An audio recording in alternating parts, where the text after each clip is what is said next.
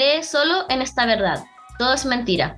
Con esta cita de humoradas, Foncuberta da inicio su libro El beso de Judas. Nada es lo que parece ser y la fotografía no está exenta de esta premisa, es más, la perpetúa. En un mundo compuesto y dominado por la imagen, cabe destacar que toda fotografía es una mentira y el buen fotógrafo es el que miente bien la verdad. La fotografía queda en evidencia como el beso de Judas a Jesús antes de ser crucificado, un acto de traición, un falso acto de afecto que pretende verdad, pero que esconde solo manipulación y engaños. Mi nombre es Catalina Cortés, bienvenidos una vez más a Letargo Podcast, un podcast emitido desde la región de Coquimbo.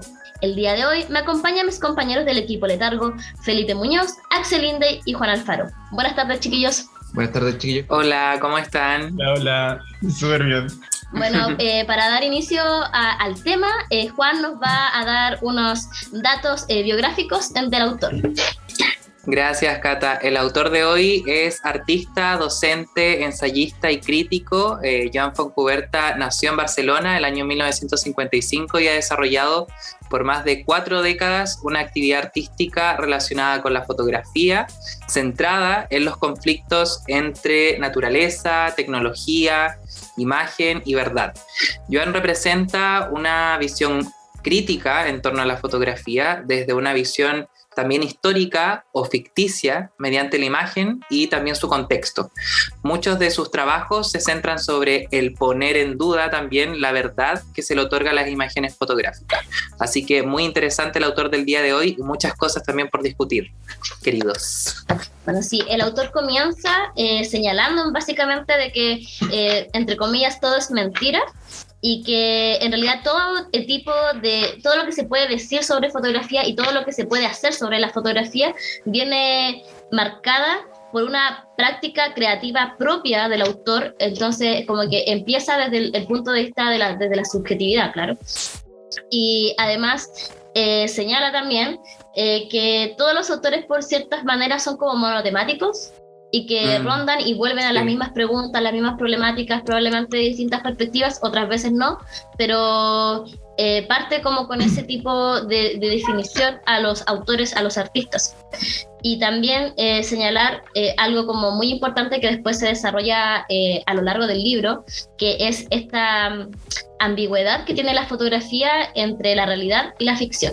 Quiero comenzar preguntándoles qué les pareció el libro, eh, cuáles son los primeros em, opiniones, eh, los primeros comentarios que quieren hacer. Sí, yo creo que eh, el, el, autor, John Foncuerta, es un ensayista, estudioso, fotógrafo, súper importante para la fotografía contemporánea. Recordar que Joan Huerta hoy está activo dentro de, lo que es la investigación fotográfica, eh, es, está activo tanto en la investigación como en el ejercicio de la fotografía.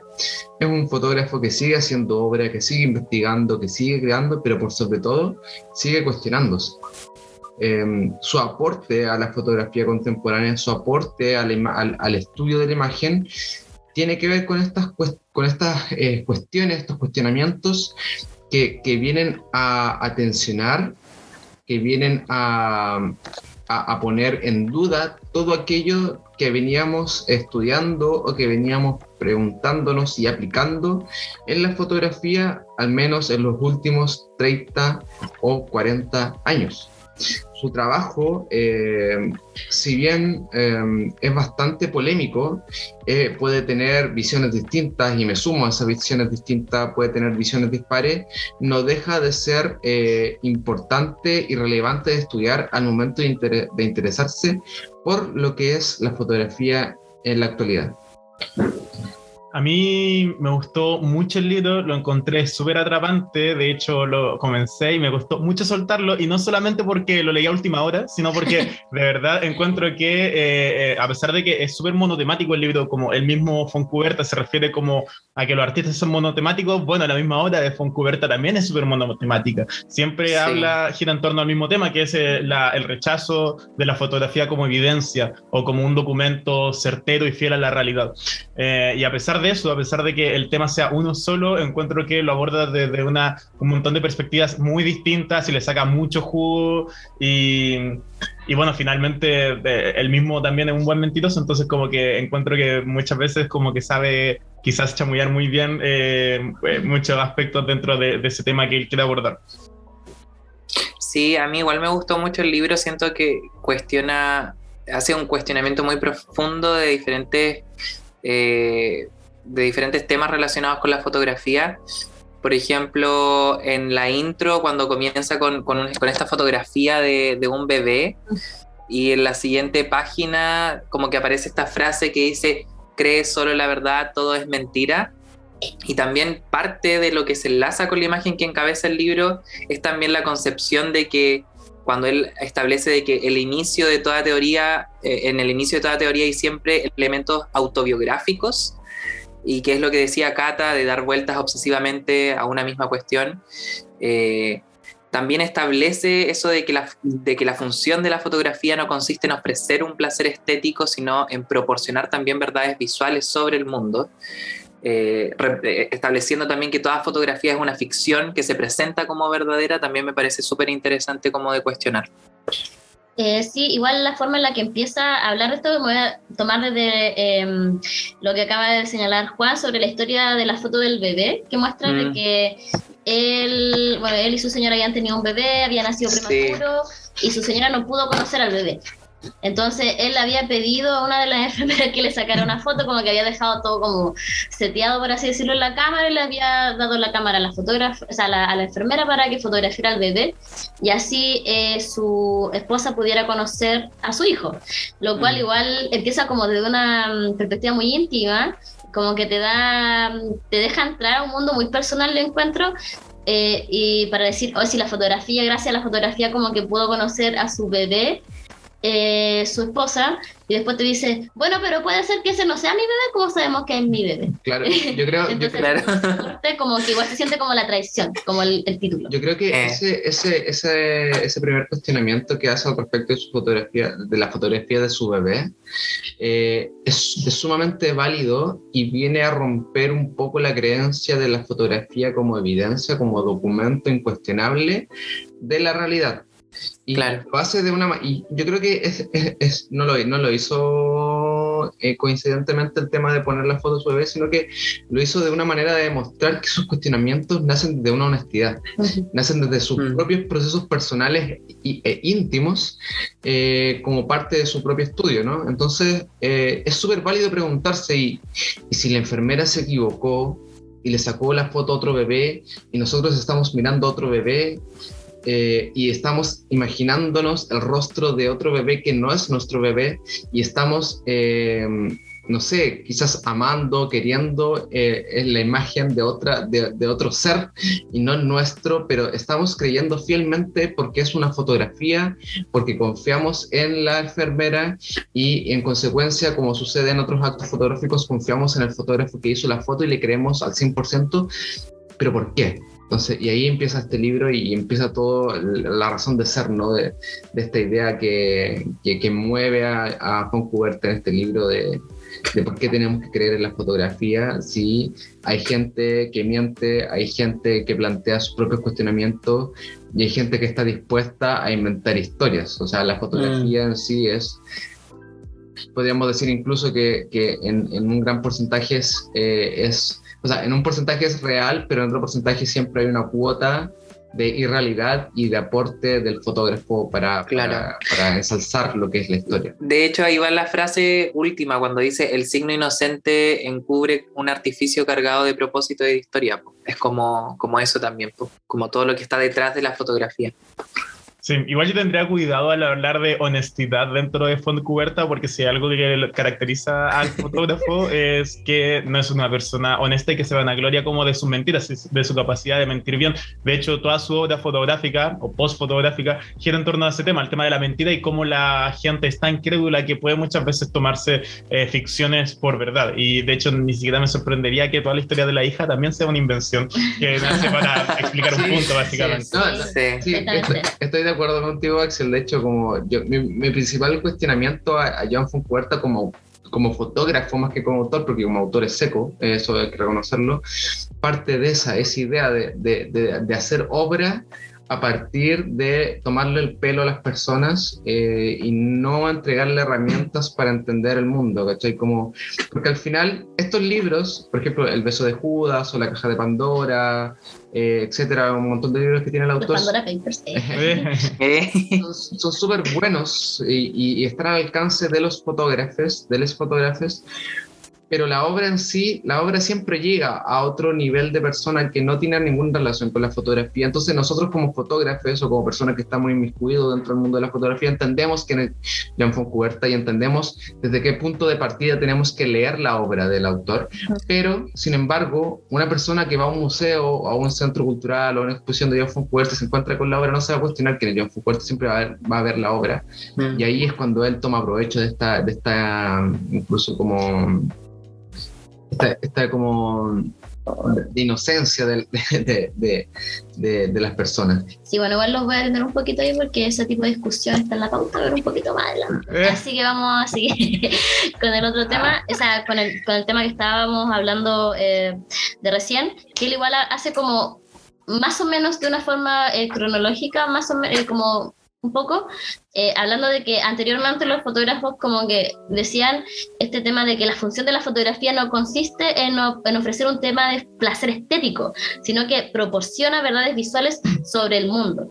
Como que primeramente la fotografía documental era una cosa muy fuerte eh, y desde un principio la fotografía era, no, es que la foto es, un, es una copia exacta de la realidad, eh, para después empezar a como transformarse en, este tema de que en realidad lo que vincula la imagen con su valor en realidad es eh, lo que uno mismo le da a la imagen. Uno le da el valor a la imagen porque es una perspectiva que tú te estás dando, entonces siempre va a ser diferente, no puede ser algo como tan objetivo.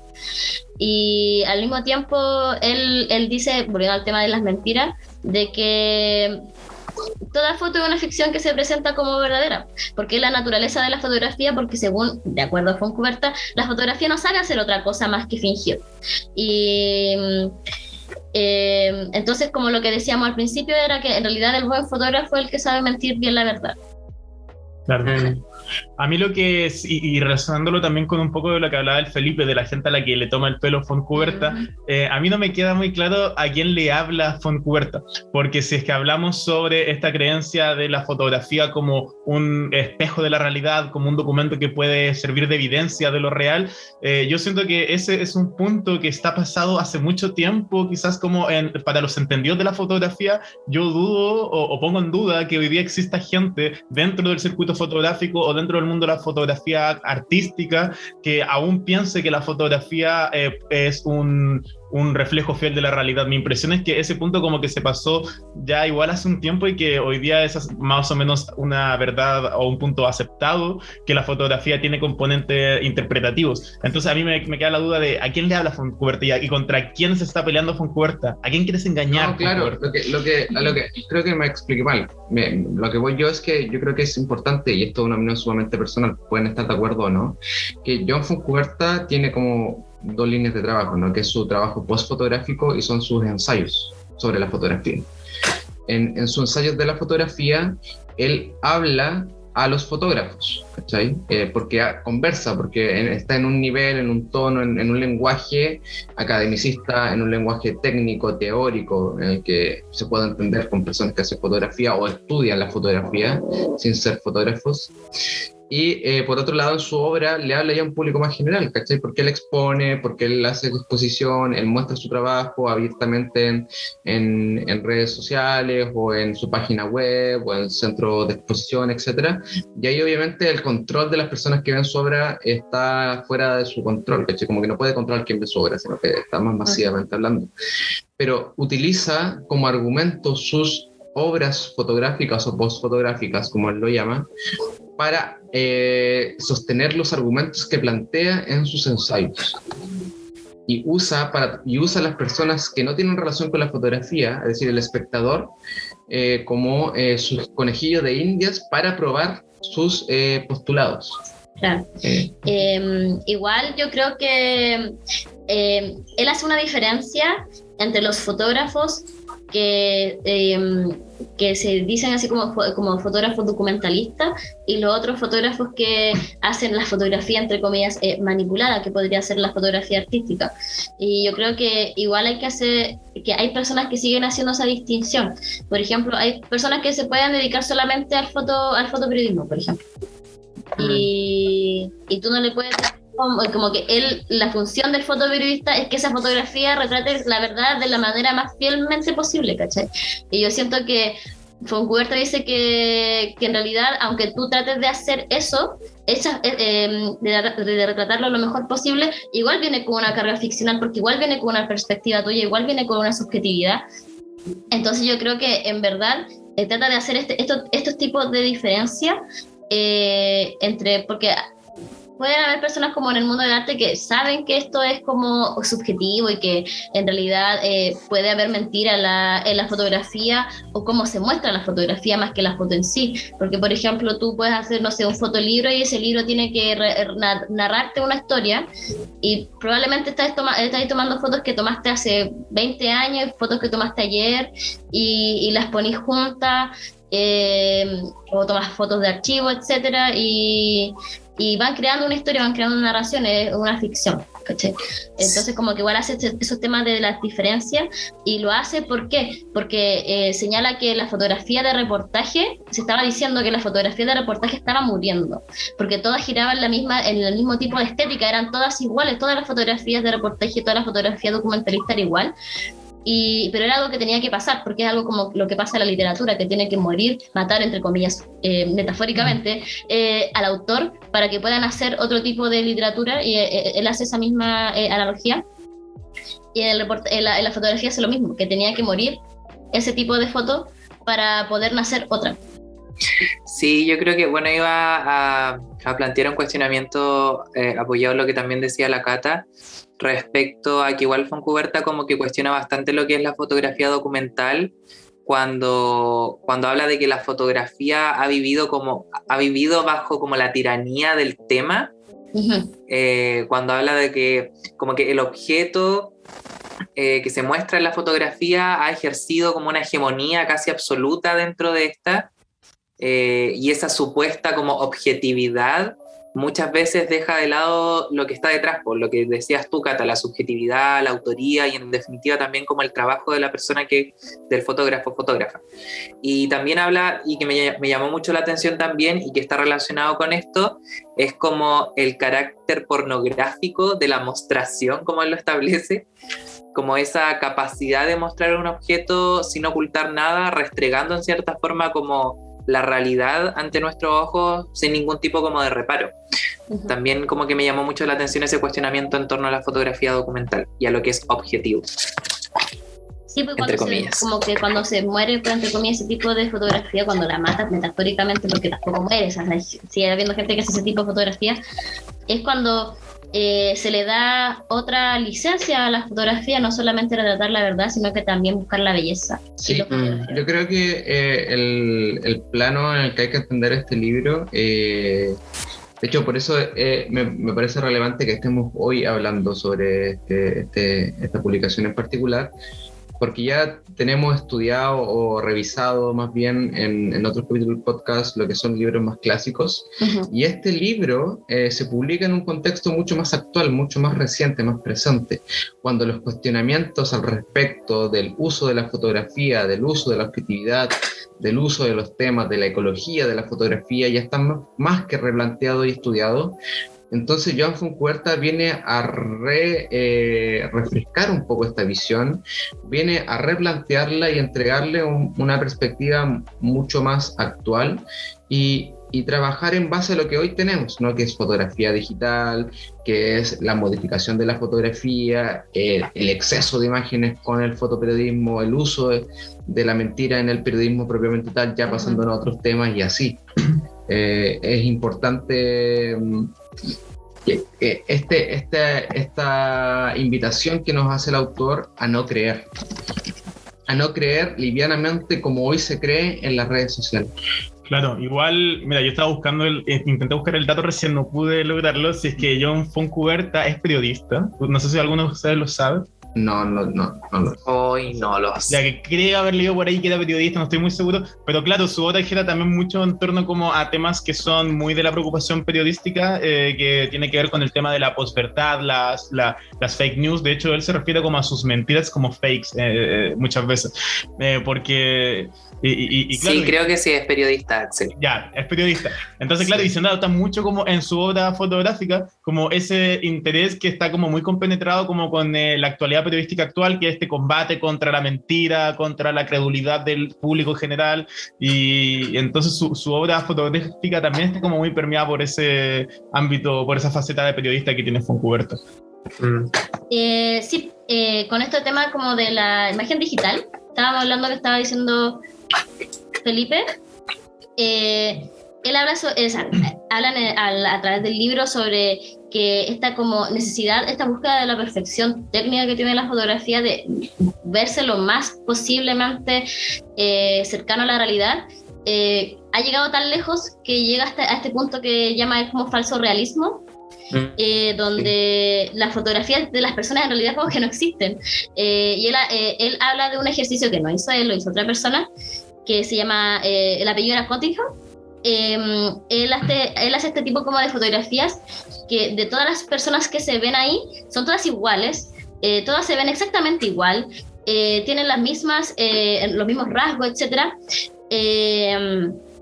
y él, este, él lo hizo como de una manera ficticia, claro, él hizo como falsificó adolescentes clónicos eh, para ver eh, con el objetivo eh, de mostrar rostros como que estaban intervenidos y que en realidad eh, habla que se ha roto como el cordón umbilical de entre la imagen y el objeto, porque ya no solamente se busca el objeto fotografiable, sino que puedes crear el objeto fotografiable. Mm. Eh, y esto lo podemos traer a la actualidad, como decían recién, con las cámaras digitales, etcétera, pero también con los filtros. Por Sí. ejemplo, en, en- no solamente en Instagram, sino que también en, en TikTok, etcétera, que toda la gente básicamente no es por ser pesada, pero se ve igual.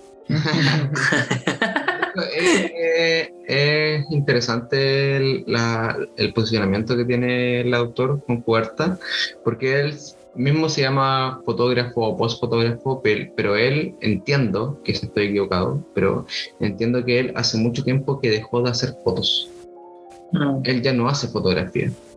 Él eh, actualmente hace trabajo fotográfico, hace ensayos sobre fotografía, pero él dejó de hacer fotografía propiamente tal como la conocemos con una cámara y todo su trabajo fotográfico hoy pasa a través de lo que tiene que ver con el uso de la tecnología.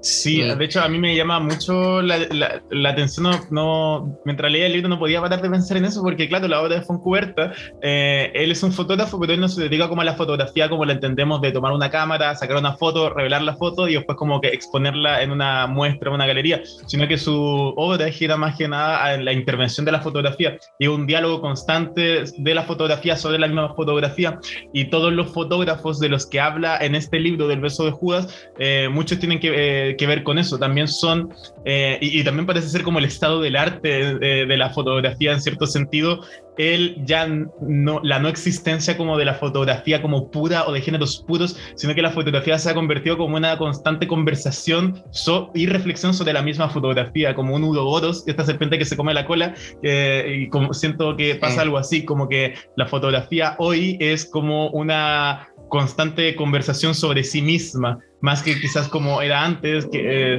de, de- de- cuestiones como más, de, de un género más puro, ese tipo, ese tipo de cuestiones. Y de hecho me hace acordar como mucho también como este el libro de Guy Debord, de la civilización del espectáculo, cuando Debord decía que eh, iba a llegar un punto en que la realidad, en que la gente iba a dejar de experimentar como propiamente la realidad eh, directamente y que se iba a dedicar más que nada y que solamente nos iba a quedar la representación. Y siento leyendo a Foncuberta que me pasa un poco eso, que es como que ya no existe, ya como que ya dejamos la fotografía detrás y solamente nos queda la mera representación de la fotografía y la reflexión sobre la fotografía y la intervención sobre la fotografía.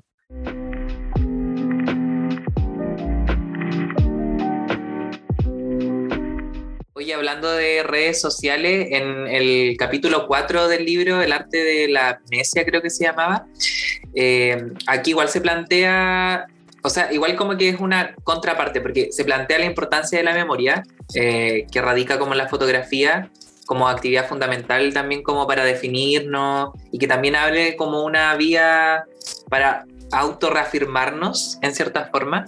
Y después como que el autor también, Foncuberta, como que plantea una pregunta y dice, ¿para qué sirve la fotografía? Y ese como anhelo de ampliar nuestra capacidad mental. Pero luego hay, está esta contraparte cuando establece que se realiza la fotografía para olvidar en cierta forma. Como, y acá entra lo de las redes sociales, como resaltando unos hechos por sobre otros para en cierta forma como postergar los intervalos como tediosos de nuestra vida diaria. Eh, entonces como que eso igual se relaciona mucho con lo que estábamos hablando recién, que era como con el tema de las redes sociales y de las fotografías. Igual encuentro que es un punto importante. Eh, sí, bueno, eh, este, el tema de la memoria es como el otro tema fuerte que habla Foncuberta en el libro, aparte como de la manipulación y la mentira.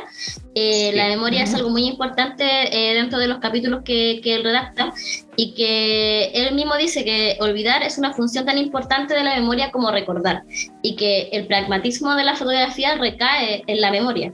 Entonces yo les quería hacer como este tipo de preguntas, como desde su punto de vista, eh, ¿cuál es la importancia de la memoria que tiene la fotografía? Como, eh, ¿Cómo lo ven ustedes? ¿Cómo, ¿Cuál es el papel? Yo, yo, yo, personalmente rescato mucho lo que plantean ahora ustedes y lo que hablaba Juan, que tiene que ver con esta importancia de la memoria y o sea, el rol que cumple el olvidar dentro de lo que es la memoria y, y, por, el, por el, el constante mareo que tenemos de imágenes en redes sociales, es decir, como cada un minuto estamos viendo más de mil imágenes, como en todo, en Twitter, Facebook, Instagram, etcétera. Em, son muchísimas las imágenes, entonces siempre están sucediendo cosas.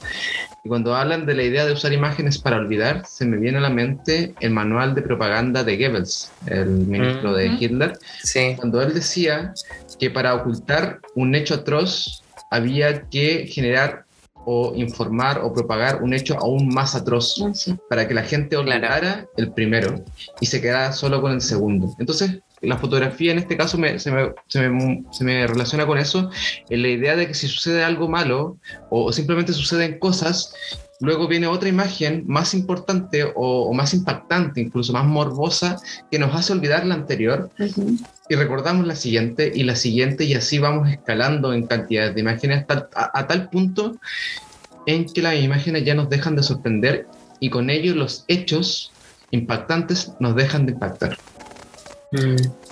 Sí, totalmente.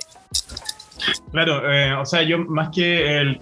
Porque claro, Foncuberta hace esta reflexión a partir de la frase de otro fotógrafo, que en este momento no recuerdo su nombre, que tenía esta frase de que fotografiamos para recordar. Y ahí ah, Foncuberta, Pedro Meyer. Y ahí ah. dice, no, fotografiamos para olvidar. Y, claro, pues que al final a través de las fotografías que, que, tenemos, y ni siquiera tiene que ser como una fotografía artística, sino que, por ejemplo, recuerdo del álbum familiar eh, que, las, que todos tienen en sus casas, eh, creamos como una mitología familiar, una mitología de nuestra vida, decidimos como recordar ciertos momentos y dejar que otros caigan en el olvido. Eh, y la fotografía sirve como cotidianamente también mucho para eso, como para ir seleccionando qué momentos de la vida son como van a formar parte de la historia que yo le voy a contar como a mis nietos, a mis amigos, etcétera. Sí, igual Pedro Meyer tiene este, este mm, obra que dice que fotografía para recordar y lo hace para salvaguardar, él lo dice, lo hace para salvaguardar la experiencia.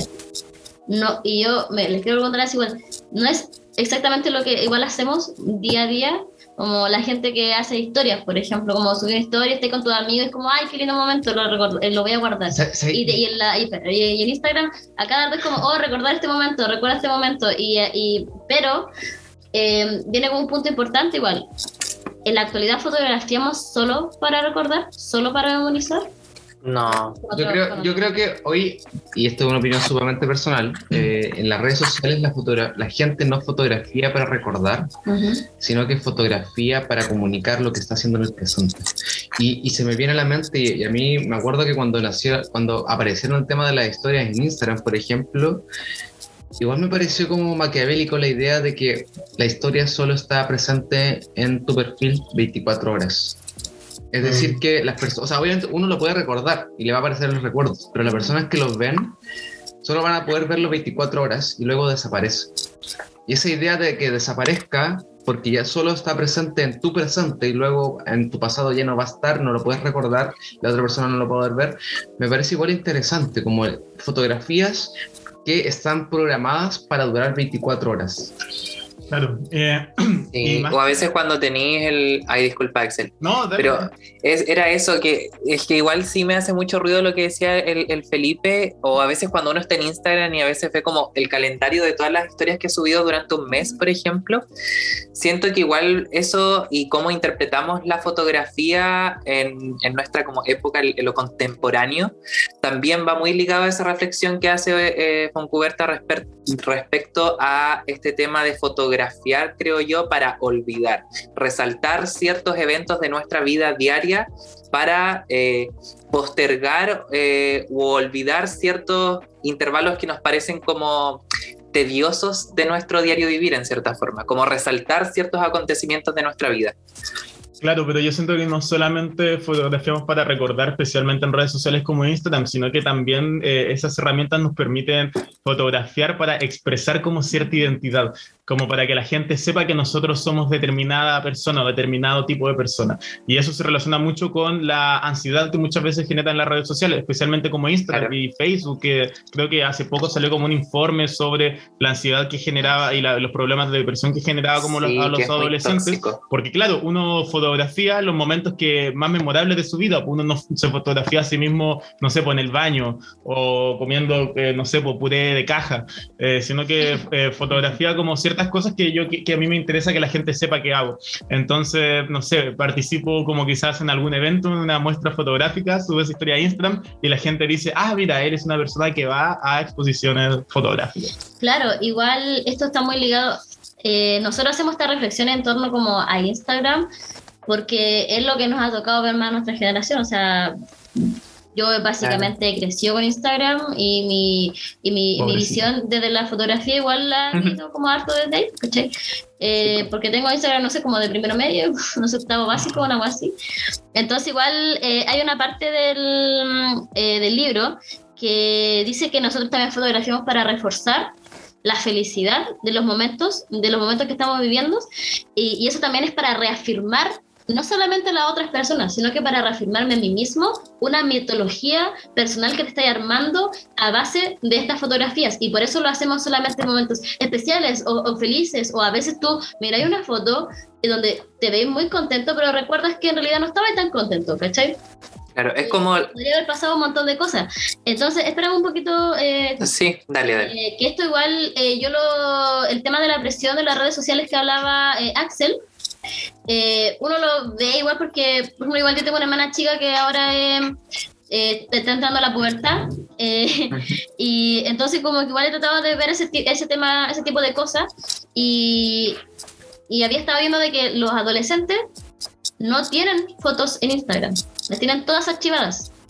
Como que mm. usan solamente las historias, pero no suben al feed eh, como de forma eh, eh, permanente a su lista, permanente entre comillas, porque uno la puede archivar o, borrar, pero no, no, desaparece a las 24 horas. Y, y, había visto como muchos comentarios de niños que decían que ellos, ellos no subían fotos o subían una y después la archivaban porque sentían ahora la necesidad de tener fotografías básicamente profesionales. Siempre tener que contratar a alguien para que les saque fotos, eh, ah. tener fotos bonitas, usar presets, eh, filtros lindos, verse como, como un influencer básicamente cuando, cuando en realidad cuando yo empecé a usar Instagram, yo subía fotos del pan que me había comido en el recreo, ¿cachai? Eh, Real. De verdad, era como, oye, hoy día traje leche con chocolate.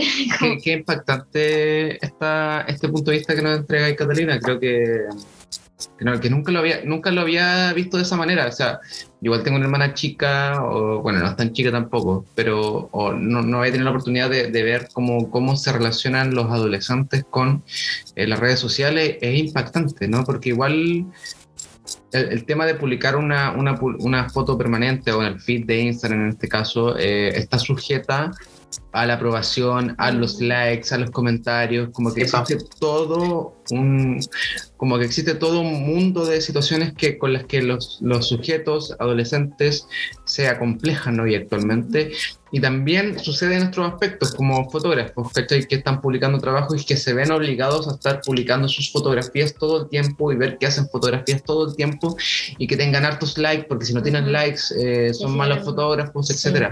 ¿Cómo va? Y eso demuestra cómo la fotografía se va condicionando a, a, a, las redes sociales y cómo esta aprobación que te entregan las redes sociales va determinando qué tan bueno eres en tu trabajo artístico. Claro, a mí de hecho me ha tocado como entrevistar a fotógrafos que me han dicho que, eh, que, que el publicar su trabajo en Instagram le genera como esta ansiedad por los likes.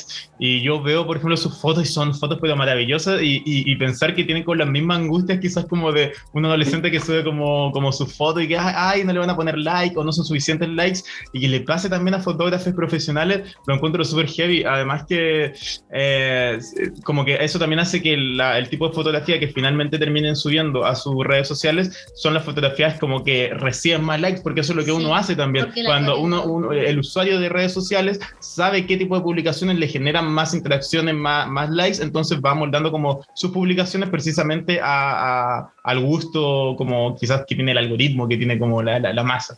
Claro, y aquí, aquí viene una parte muy importante que viene eh, Nan Golding, como dice Foncuberta, a ampliar eh, el protocolo de lo fotografiable. Eh, Dan Golding dice que la fotografía o sea, utiliza la fotografía como un tema contestatario eh, de la experiencia. Eh, ¿Me entiendes? Es como que él habla sobre el tema de la foto, bueno, esta persona, porque no, no sé si él o ella, eh, como al ampliar el espectro de lo fotografiable, como por ejemplo en los funerales. Las personas no están contentas en mm, los funerales por lo general. Entonces al final eso igual te lleva a, a dar una licencia a decir, oye, no solamente tienes que fotografiar este tipo de cosas, como recién estamos viendo que estaba como la búsqueda de la belleza, y por lo general se, esto es un tema ya más filosófico, pero que el tema de que se, se, vincula la belleza con lo bueno y con lo lindo y con lo santo y con lo blanco, bla, bla, bla.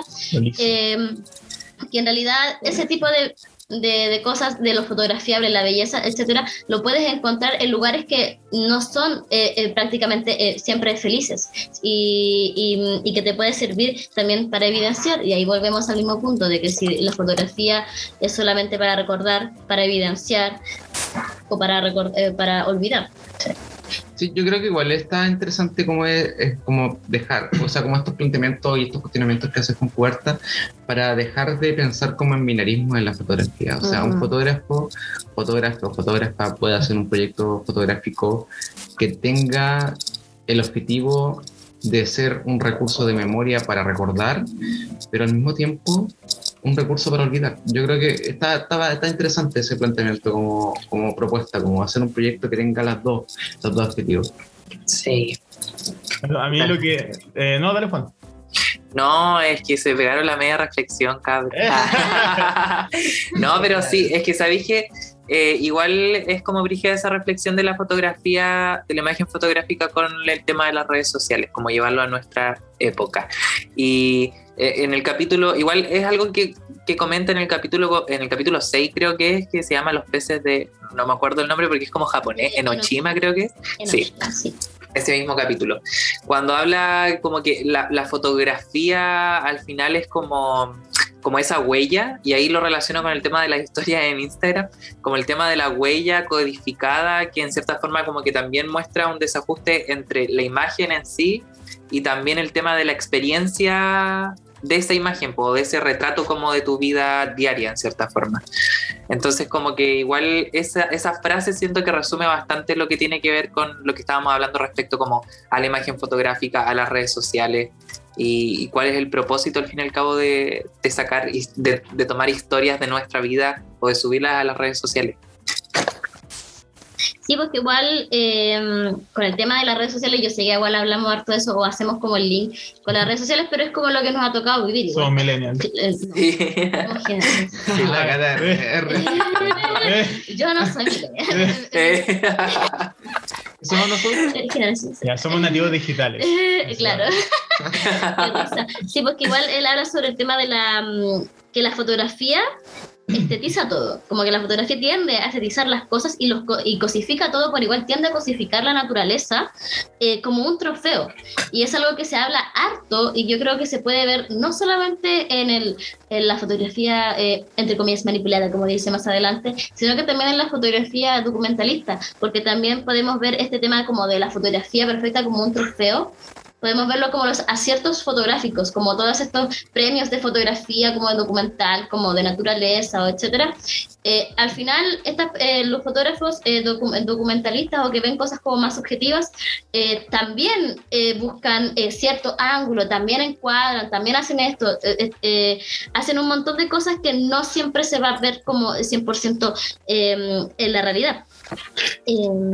Claro, y ahí como que a mí me genera como una curiosidad el tema de, esta concepción del realismo en la fotografía que se relaciona mucho con lo que estáis diciendo, porque generalmente, o quizás como en la tradición como más positivista de la fotografía, desde el inicio de la fotografía, que consideraba eh, que, la foto, la imagen podía ser como una captura de la realidad, eh, claro, hemos llegado a un punto tal de que los avances tecnológicos han permitido que las cámaras como que capturen una realidad que eh, es incluso más detallada de lo que el mismo humano puede captar. Y ahí me acuerdo, por ejemplo, de la astrofotografía, como estas fotos de nebulosas con colores eh, brillantes, morados, un montón de cuestiones que probablemente el ojo humano sería incapaz de captar. ¿Eso, e, e, eso es una foto realista?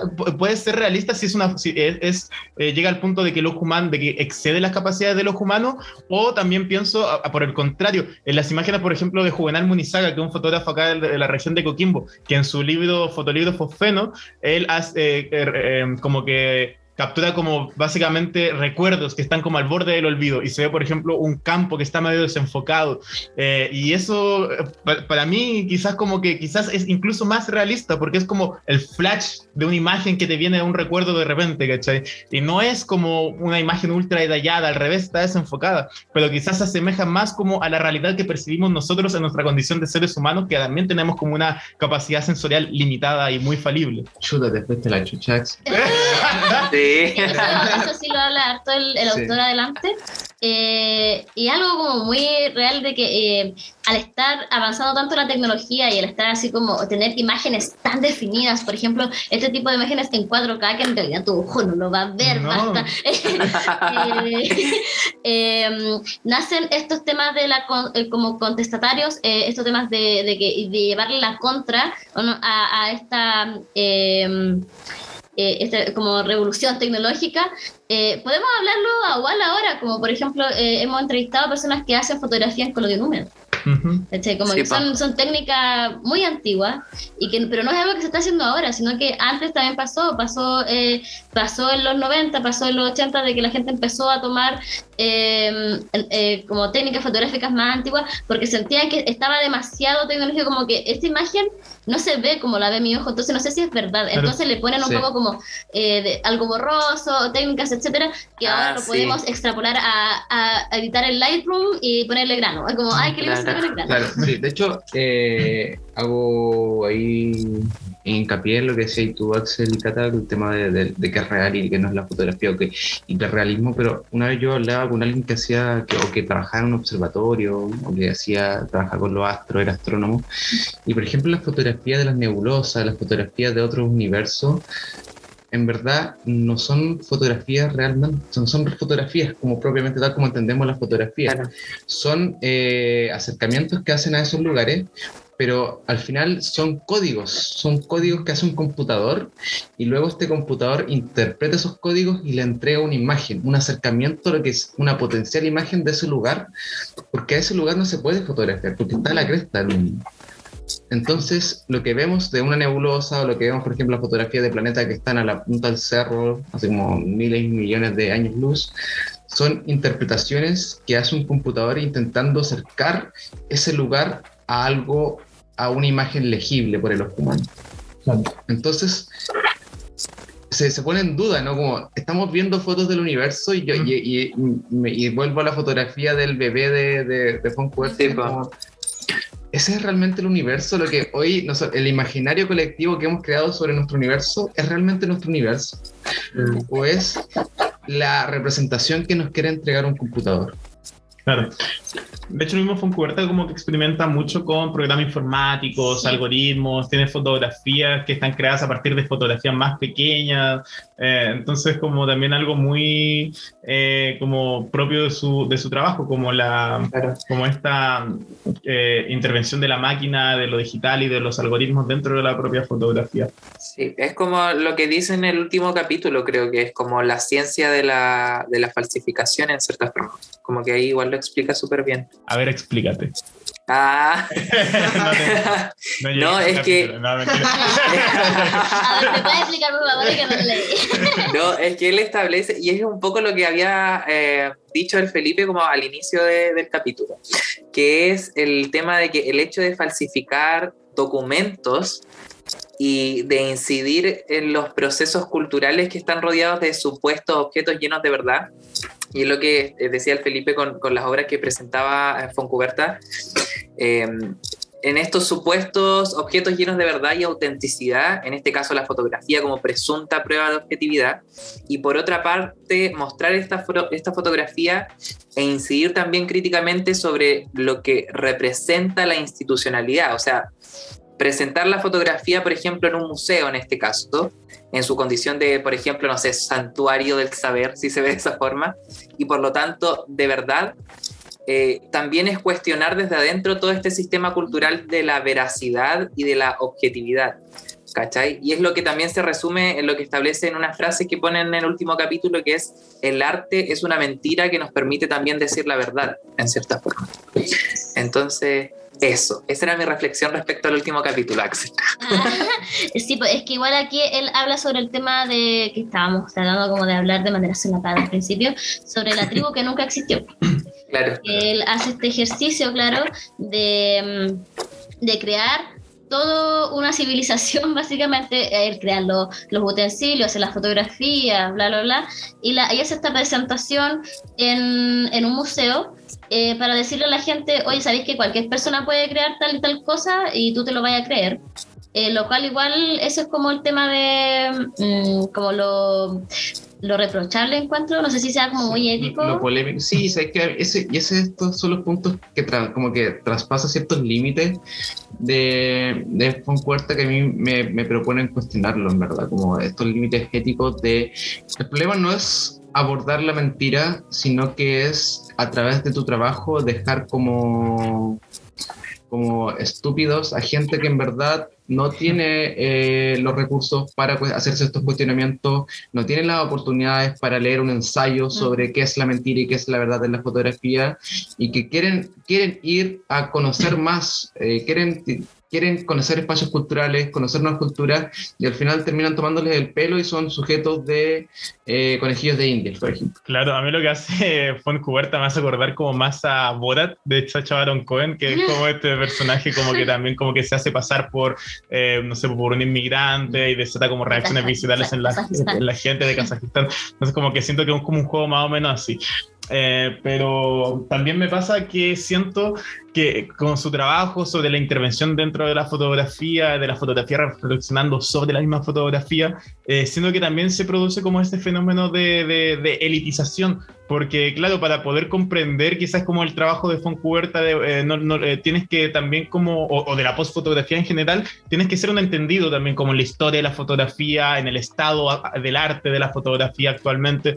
Eh, entonces se escapa ya como algo que pueda como, eh, como, como comprender una persona de buenas a primeras, como que es- eh, este tipo de fotografía o este tipo de trabajos que hace Foncuberta y otros postfotógrafos, por decirlo de alguna manera, son trabajos que solamente se pueden entender como, como, como eh, a través de una leyenda que está escrita como al lado del trabajo, o si no, como que no, no, no se entiende mucho lo que, lo, lo que quiere decir.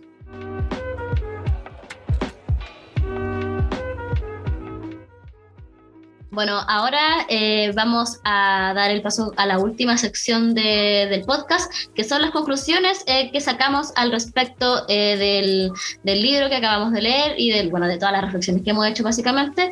Eh, así que le doy la palabra. ¿Quién quiere empezar? Eh, empiezo yo, bueno, ok, ya que me tiraron la pelota. Eh, sí, yo creo que hay que destacar la importancia de, como le insisto, ¿no? Como los planteamientos que hace Foncuberta al respecto de la veracidad de la fotografía, con qué herramientas miramos una fotografía, con qué objetivos miramos una fotografía y qué queremos conseguir al buscar fotografía o al hacer fotografía. Yo creo que hoy en día la fotografía no tiene eh, un solo objetivo, sino que tiene múltiples capas tiene eh, mucha eh, información y que depende del contexto en el que lo miremos, ya sea en un fotolibro, sea en una publicación, sea en una exposición, sea en las redes sociales, sea eh, en el álbum familiar, etcétera, va a tener diferentes objetivos. Y el cómo lo miramos ya depende netamente de nosotros. O sea, por ejemplo, si yo voy a ver, ver mi álbum familiar, no voy a cuestionarme si las fotos que estoy viendo son verdad o mentira, o sea, es mi álbum familiar, ¿cachai? Existe como, existe una conexión, existe como un entendimiento como mi familia que esas fotografías se hicieron desde, desde, desde una perspectiva honesta y sincera, de querer recordar el momento, pero si voy a ver las redes sociales, ahí yo me voy a parar en una posición mucho más crítica y decir, ok, esta persona está haciendo fotos porque quiere hacerlas o porque o porque quiere demostrar algo o quiere parecer o representarse de tal forma. Ahora, si yo voy a una exposición, etcétera, igual voy a tener este pensamiento y voy a mirarlo con otro objetivo porque uno se predispone, cuando uno va a una exposición, se predispone a ver un trabajo, una obra, etcétera. Entonces, yo creo que John Foncuerta nos invita, nos hace una invitación a levantar las antenas y a estar alerta de, lo que vemos a, preguntarnos y a cuestionarnos qué estamos viendo y cómo los estamos viendo. Pero, pero eso es lo que yo destaco, más allá de lo que pueda hacer, si puede ser ético o no ético, es lo que destaco y, y esta invitación sumamente importante en, el contexto en el que nos encontramos hoy eh, no está de más. O sea, el, el invitarnos a preguntarnos y a no creer en todo lo que vemos. Uy, me Puta, ¿qué, vamos a decir intervención? Nada. ¡Qué fuerte! todo dicho. Lean a, John Foncuberta, eh, eh, siempre eh, con cuidado porque es un viejo mentiroso, pero, pero es muy bueno el beso. Después denunciado por John Foncuberta. Y igual em, añadir, esto a, en el libro anterior igual te dejar como una pregunta o algo así como para que los auditores reflexionen. Eh.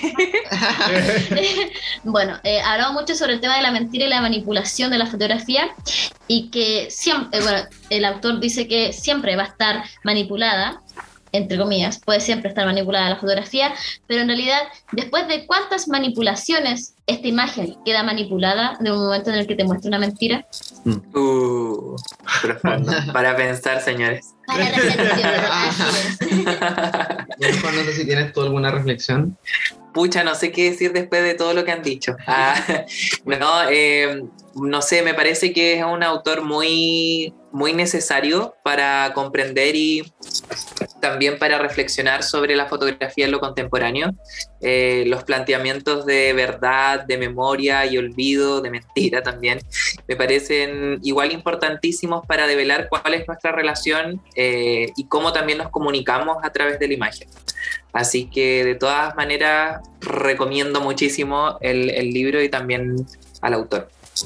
Buenísimo. Bueno, hemos llegado al final del capítulo.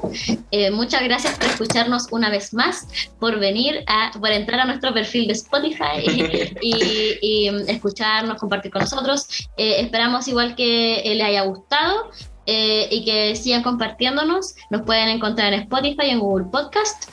Eh, también nos pueden encontrar en Instagram como arroba letargo revista y en Twitter de la misma forma. Eh, siempre estamos subiendo contenido de fotógrafos contemporáneos y también subimos cuando avisamos cuando subimos el capítulo, etcétera. Así que por favor síganos en nuestras redes sociales. Oye, un saludo a, en una de esas quizá John Puerta llega a dar con este podcast. Besito caballero.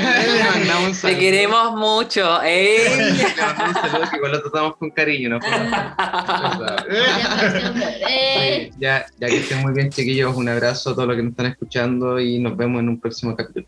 Chao, chao. Muchas gracias a los que escucharon hasta el final. Chao.